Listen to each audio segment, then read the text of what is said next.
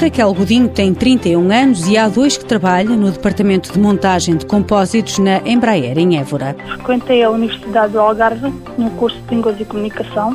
Uh, não cheguei a terminar, falta-me uma disciplina.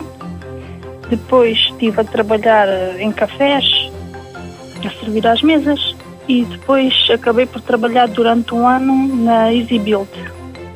Depois fiquei a saber de quando estava no desemprego, fiquei a saber da formação no IFP e decidi vir tentar aproveitar a oportunidade de adquirir novos conhecimentos.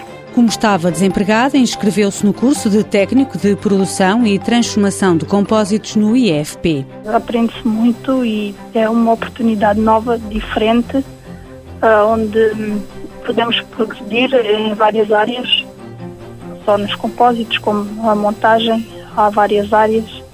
É uma oportunidade muito boa.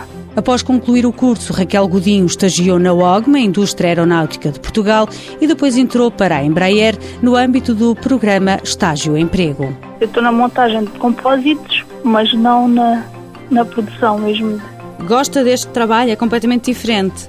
Sim, sim, gosto muito. Raquel Godinho diz que entrou na área da aeronáutica por acaso, mas agora não quer sair.